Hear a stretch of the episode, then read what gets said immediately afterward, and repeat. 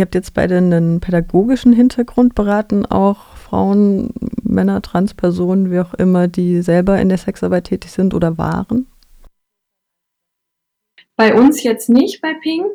Ähm, wäre sicherlich wünschenswert. Äh, man muss dazu sagen, Pink bestand ja viele Jahre nur aus einer Person und jetzt äh, seit 2018, glaube ich, Simone, ne, aus zwei Personen und ist jetzt erst äh, in den letzten Monaten so groß geworden. Ähm, es gibt aber natürlich andere Fachberatungsstellen äh, in Baden-Württemberg und auch deutschlandweit, die auch eine Peer-Beratung anbieten und was natürlich ähm, sehr, sehr hilfreich ist für die Zielgruppe auch und für die Arbeit.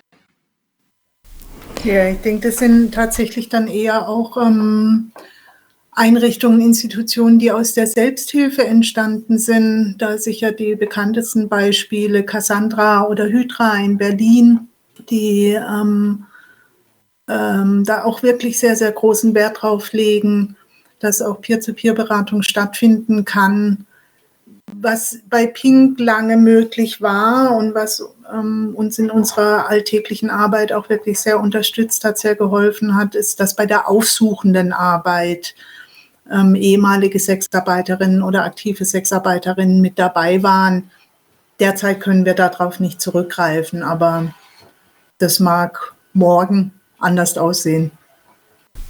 Also für den Bereich ist es mehr als dienlich, weil die Frauen einfach nochmal einen ganz anderen Zugang zu, zum Milieu haben, weil sie es selbst von der anderen Seite her gesehen haben.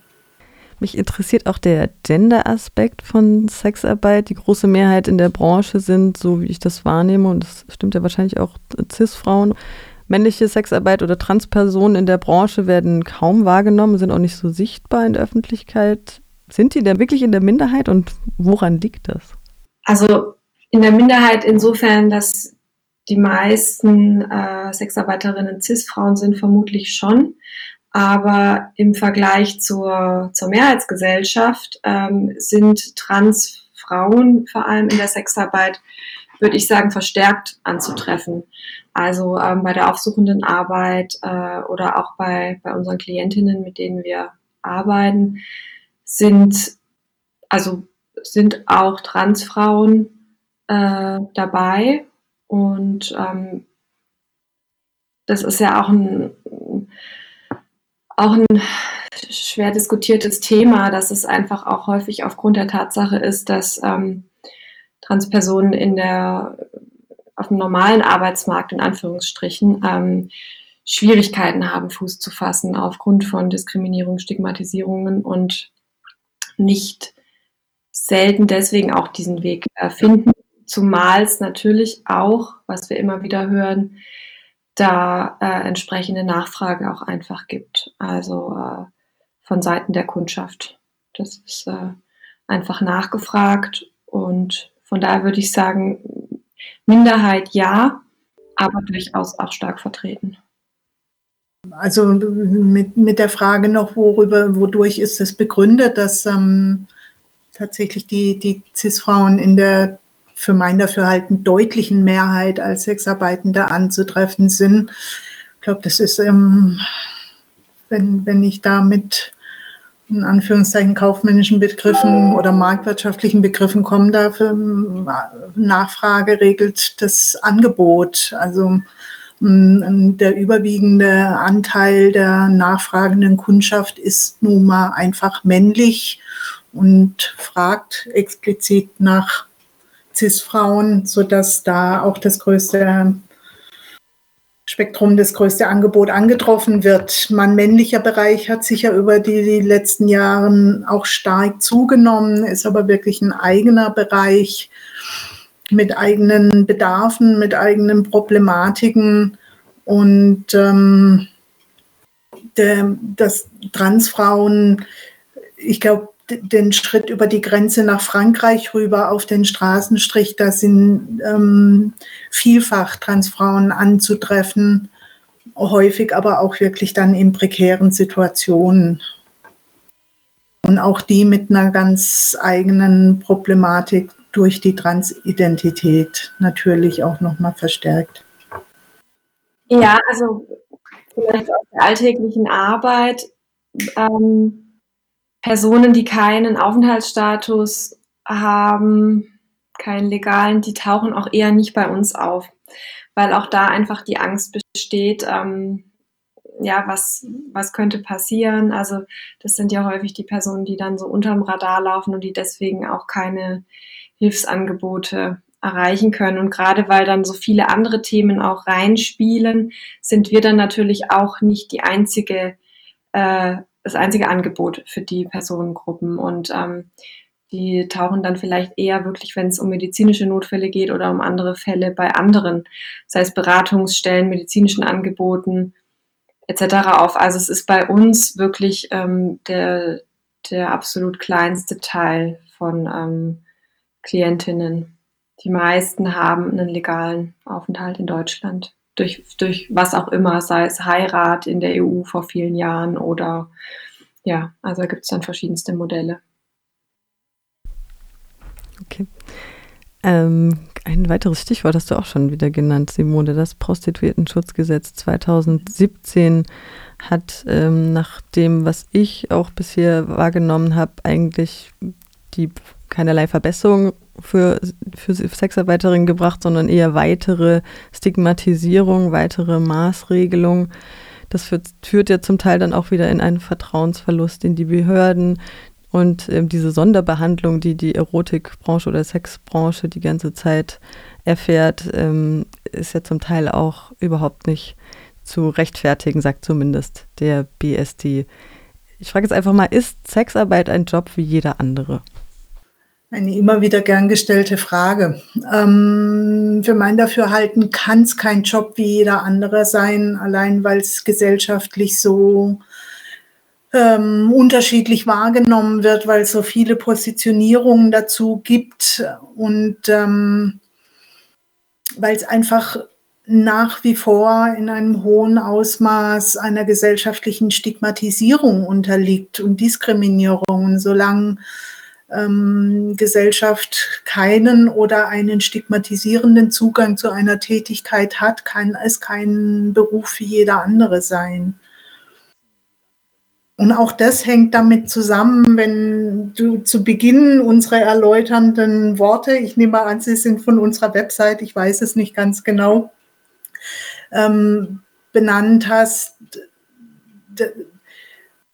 dass, dass die Frauen oder die Menschen oft ein unglaubliches Wissen und auch Fähigkeiten aus ihrer Zeit in der Sexarbeit mitbringen, dessen aber nicht bewusst sind, dann ist das Teil, was passiert, durch ein großteils auch jahrelanges Verleugnen, was sie gemacht haben und wirklich, wenn ich eine ständige Diskriminierung, eine Stigmatisierung erfahre, dann verliere ich auch jeglichen Selbstwert, jeg, jegliches Selbstwertgefühl meiner eigenen Person und meinen Fähigkeiten gegenüber. Also ich könnte für, von, von meiner Erfahrung her nicht behaupten, dass es ein Beruf wie jeder andere ist, zumindest nicht in der Gesellschaft, in der wir uns befinden. Okay. Ja, um das vielleicht noch zu ergänzen, die, die politische Arbeit ist sowohl auf kommunaler Ebene, ähm, eben durch äh, die Fachgruppe Prostitution und Menschenhandel hier in Freiburg, ähm, auf ähm, landespolitischer Ebene ähm, und aber auch auf Bundesebene. Also es gibt da verschiedene Netzwerke, verschiedene Zusammenschlüsse, um eben dann auch äh, über die, die Landesgrenzen und über die ähm, regionalen Grenzen hinweg tätig werden zu können. Da wird auch mal wieder Prostitution und Menschenhandel in einem, in einem Atemzug genannt? In der, bei der Fachgruppe in Freiburg ja. Äh, einfach weil es, ich denke, aus, aus praktischen Gründen auch äh, einfacher ist, alle Beteiligten einmal an den Tisch zu bekommen, als verschiedene Veranstaltungen zu machen.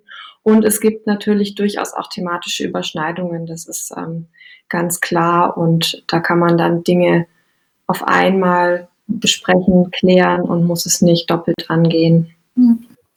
Politisch legen wir extrem großen Wert auf eine Trennung der, der Themen. Das ist gar keine Frage. Aber für eine Fachgruppe, für einen runden Tisch in der Kommune hat sich für uns nun jetzt wirklich tatsächlich angeboten, ähm, die an einen Tisch zu holen. Weil es die überwiegend auch die, die, die identischen Akteurinnen sind, die ähm, mit der Thematik oder mit den Thematiken, in dem Fall in der Kommune, befasst sind. Und ähm, auch wenn Freiburg sich eine Großstadt nennen darf und es auch ist, aber die Kapazität in diesem Zusammenhang zwei Fachgruppen zu gestalten, die dann auch inhaltlich und strukturell funktionieren und laufen, das, das ist nicht, das geht nicht. Aber jetzt zum Beispiel der runde Tisch auf Landesebene, der ähm, ist klar geteilt, so, was die Inhalte und Thematiken anbelangt. Und ich glaube, was immer relevanter wird für einzelne Standorte, ist tatsächlich natürlich, also Finanzierung ist für alle relevant. Das ist gar kein Thema. Unsere Finanzierung ist immer mehr auf Projektmittel reduziert, was im Alltag einfach schwierig ist, weil, weil oft kein, kein nachhaltiges Arbeiten möglich ist, weil eine Finanzierung zum Teil mit Kurzprojekten nach fünf Monaten wieder beendet ist und es auch keine Chancen auf eine Folgefinanzierung gibt. Aber wenn so die generellen Haushaltszuwendungsfinanzierungen in Frage gestellt wird, weil der Kommune der Ansatz der Beratungsstelle ähm, nicht mehr nicht mehr passt. Und das ist eben in Deutschland die, und besonders in Baden-Württemberg diese nicht endende und ewige Diskussion pro kontra nordisches Modell. Und das begleitet auch unseren Alltag. Und ähm, ich glaube, ich bin jetzt einfach ein paar Tage in dem Fachbereich tätig, habe mich lange und setze mich immer noch thematisch viel mit ähm, dem gesamten Themenkomplex auseinander und ich merke, wie viel Energie diese, diese nicht endende Auseinandersetzung auch kostet, die für mich deutlich dienlicher für die Zielgruppe einsetzbar wäre als für einen endlosen und nicht ziel, zielführenden Disput von gegensätzlichen Ansichten und Meinungen.